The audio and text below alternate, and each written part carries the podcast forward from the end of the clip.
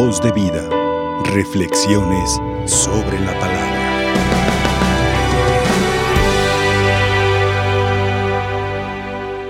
Interesantes lecturas que enmarcan el testimonio de todo fiel cristiano y que un gran ejemplo viene siendo el de estos santos mártires de Uganda. Hay una tarea muy grande.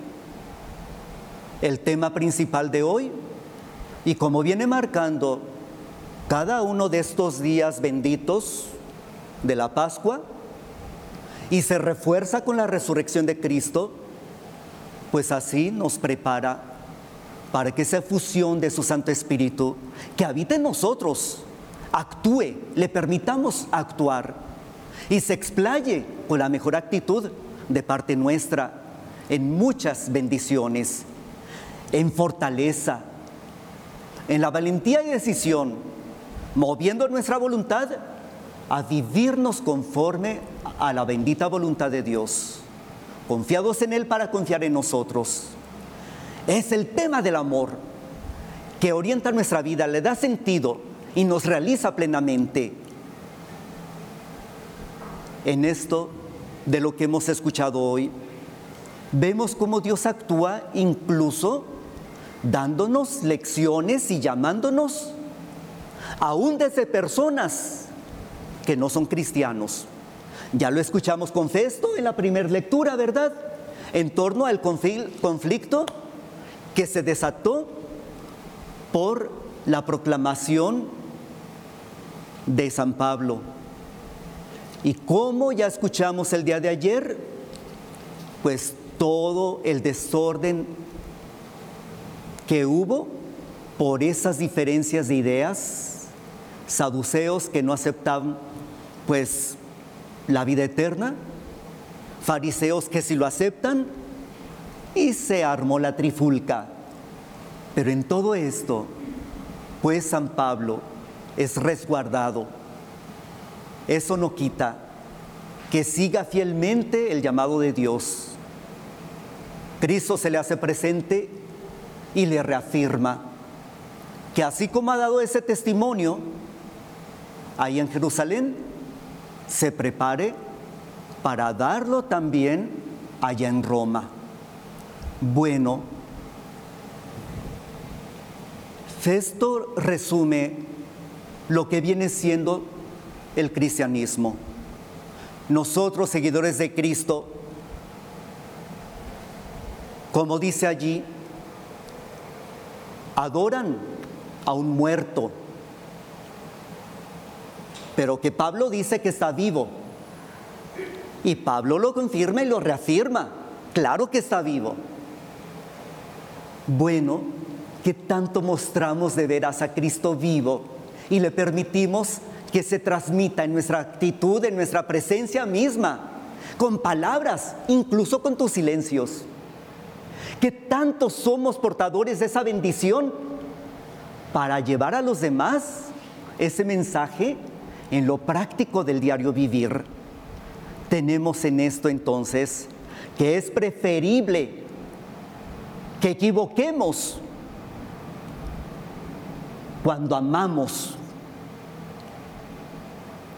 pero en el amor limpio, santo, sincero, no el distorsionado que tiene pues la gente mundana, sino lo que a la luz de Cristo redentor, que nos encausa en todo bien, para conversión de todos y salvación del mundo, santificados, santificando. En esto entonces es preferible que lleguemos a equivocarnos en alguna ocasión, pero que no nos falte el amor, la bondad, la gracia de Dios. Y es preferible equivocarnos a que sepamos que estamos equivocados por no haber amado, por no dar lugar a la bondad, por tan solo sembrar división y discordia, desaliento, mal. Y en esto debemos ser conscientes siempre, en toda decisión que tengamos, en todo encuentro, en todo lo que emprendamos, por pequeño y simple que parezca, porque es fundamental para que ocurra algo mejor y se sostenga y vaya encaminado pues a realizarse mayor bien. En ello entonces, ser cristiano es que sepamos poner todo de nuestra parte, nuestra propia vida incluso, hasta la propia muerte, puestos en manos de Dios, siempre en relación de bien para todos los demás. Y en eso, en el tiempo actual, tenemos una urgente necesidad. La exigencia que nos marca nuestro tiempo de no aumentar tanta desilusión, violencia y agresión, tanta maldad, a lo que ya de por sí hay. Y nosotros como cristianos hemos de ser promotores de esa cultura de vida, promotores desde lo pequeño y sencillo, de un encuentro con el Señor que nos ayude a mejorar la participación que cada uno tenemos, la realidad que cada uno tiene, desde lo que está a nuestro alcance y capacidad llevando a los demás ese sincero anhelo de santidad, de mejoría de las condiciones, de mayor calidad de existir, de un entorno más sano y santo. Grande responsabilidad. ¿Qué mundo estamos dejando a las nuevas generaciones? En esto, hermanos, la vocación a santidad, que es lo principal para nosotros, nos invita a cuidar la gracia de Dios, a saber ser responsables, muy conscientes de ello, para que no caigamos en egoísmo o para vencer todo tipo de egoísmo. En esa actitud es la escucha del llamado de Dios, la escucha a la unidad en el amor que es una de las características que nos han de identificar, y no solo entre nosotros, sino también personas ajenas a nuestra fe, que descubran en nosotros de veras que somos sembradores de esa esperanza que no queda flotando en las nubes, sino en la propia realidad, cruda, exigente, pero bendita, en mucha fortaleza que hemos de obtener y rescatar en todo lo bueno y positivo que haya, en una lección de superación y conversión, porque si nosotros escuchamos el llamado del amor, que es Dios mismo generador de ello, su Santo Espíritu que habita en nosotros además, claro que podemos dar paso a mejorar las condiciones de la vida, a obtener mayores virtudes y fortalezas, a salir de todo embrollo de la problemática que tenemos como sociedad y cada quien en lo personal, en los diversos ámbitos, trabajo, hogar, donde te encuentres. Y en esto, claro que es posible la unidad con Dios, con nosotros mismos y con los demás y con todo lo creado. Y esto nos está acercando cada vez más al modo de amar de Dios. Y ahí lo tenemos en el ejemplo de esos grandes mártires que celebramos hoy. Carlos Luanga nace entre el 1860 por allí más o menos. Bien, en el año 1879, los misioneros llamados padres blancos, así conocidos, pues empiezan las primeras misiones católicas en los lugares donde no se había proclamado el cristianismo. Bueno, y sobre todo el cristianismo católico empieza a arraigarse en lo que hoy conocemos como Uganda, a prosperar, puesto que allí Mwanga, así se llamaba el rey, acepta a los misioneros, impulsa él mismo, incluso se convierte en católico, ¿verdad? Pide el bautismo. Y así se desarrolla fuertemente la vida de comunión con la iglesia. Pero muere Muanga y le sucede una persona que estaba llena de vicios, de mal vivir, un déspota, un abusivo en verdad. Y así llega al trono esa persona que va a traer mucho descontrol. Bueno, en esto hay un personaje que es santo también, San José Casa. Este hombre reprocha directamente al rey pues sus vicios y mal vivir, lo que ocasiona entonces que se desquite este rey directamente contra este hombre, este cristiano. Así llega el año 1885. Manda decapitar a San José Casa y con ello quiere meter miedo a la población cristiana. Quiere erradicar, quitar todo lo que fuera cristiano, destruir el cristianismo. Pero esto, con la decapitación de San Pablo, de San José, perdón, viene que la población católica crece más, se refuerza más. Indudablemente la sangre de los mártires hace germinar, ¿verdad? Y arraigarse más la fe verdadera. Llega el año 1886. Este grande catequista, Carlos Luanga, que encabeza todo este, este grupo de jóvenes que iban entre los 16 a los 22 años de edad, tres de ellos incluso recién bautizados en el momento del martirio, poquito antes, ¿verdad?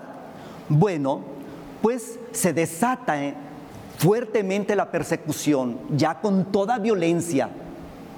Acaba con la tolerancia este rey y va directamente contra los cristianos católicos. Y así atrapan a este grupo encabezado por Carlos, este catequista. Bien, los presentan ante el rey y les interrogan, presionándolos, queriéndoles eh, infundir miedo por todo lo que les esperaba en su martirio. Pero bueno, les responden con la firmeza de la fe, este grupo de muchachos. Hacen la pregunta a los contrarios, ¿verdad?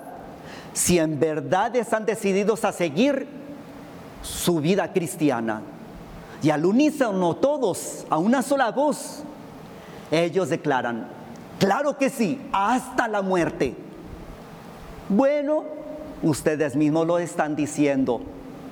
Inmediatamente el rey ordenó la ejecución de este grupo de jóvenes para escarmiento de todos los demás cristianos que hubiera por allí, ¿verdad? Y les hace encaminarse un largo trayecto Bien, para que haya más gente que contemple ese cortejo de muerte, ¿verdad? Bien, por eso los llevan a una población que está a unos 60 kilómetros de allí y se los llevan así con una serie de insultos, golpes y todo lo que quieras, ¿verdad? Bien, llegan a la población de Namungongo, pero en el camino asesinan a tres de esos jóvenes para meter más miedo y terror, según ellos, a los demás restantes y a toda la gente que está contemplando ese cortejo. Pero llega la ocasión entonces que al llegar a la población, inmediatamente les hacen envolverse en carrizos, ¿verdad? Los ponen en fila y empiezan a prenderles fuego lejos de estar gritando desaforadamente y maldecir o desesperarse, al contrario, alabando a Dios, apoyándose, bendiciéndose. Como ya les dije, momentos antes de la ejecución, tres de esos jóvenes piden el bautismo, pero van a tener el bautismo de sangre, que es bautismo a fin de cuentas también, ¿verdad? Pero bueno, ya van bautizados a ese otro martir, a ese otro bautismo, bautismo de sangre también. Hay un jovencito que destaca entre ellos. Tiene este jovencito llamado Quisito 13 años de edad, a cual más de valiente y decidido con todos los demás. Un gran ejemplo que el Papa Pablo VI en 1963, si no me equivoco, pues hace la canonización de todo ese grupo de jóvenes. Nosotros, ante ese testimonio, nos pide Dios que reafirmemos nuestro amor. Una persona que ama está más capacitada para llegar a dirigirse responsablemente en el bien. Y ese bien, claro, son pasos, medios que nos van ayudando a nuestra conversión más estable y sincera y a la santificación. ¿Cómo? Jesús está diciéndole en el Evangelio a Pedro, oye, ¿me amas? Te quiero. ¿Me amas? Te quiero, bien sabes. Bueno, ¿me quieres de menos? Claro que te quiero, tú lo sabes todo.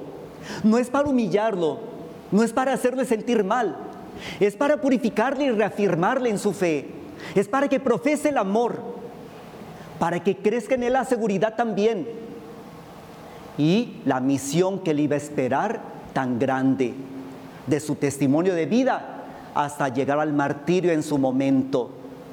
Mientras tanto, sígueme, pues ese sígueme nos lo dice a nosotros también.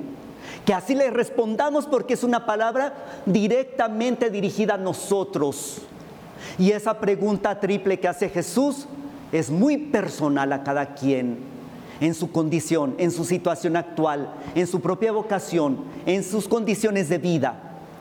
Que seamos dignos apóstoles y misioneros, proclamadores de la fe única, grandiosa, que ilumina todo acontecer. Dignos llamados a la santidad de este tiempo. Nos surge entonces sembrar más esperanza y compartir esas bendiciones no solo deseándolas, trabajando para que se logre en bien de todos. Así sea. Voz de vida. Reflexiones sobre la palabra.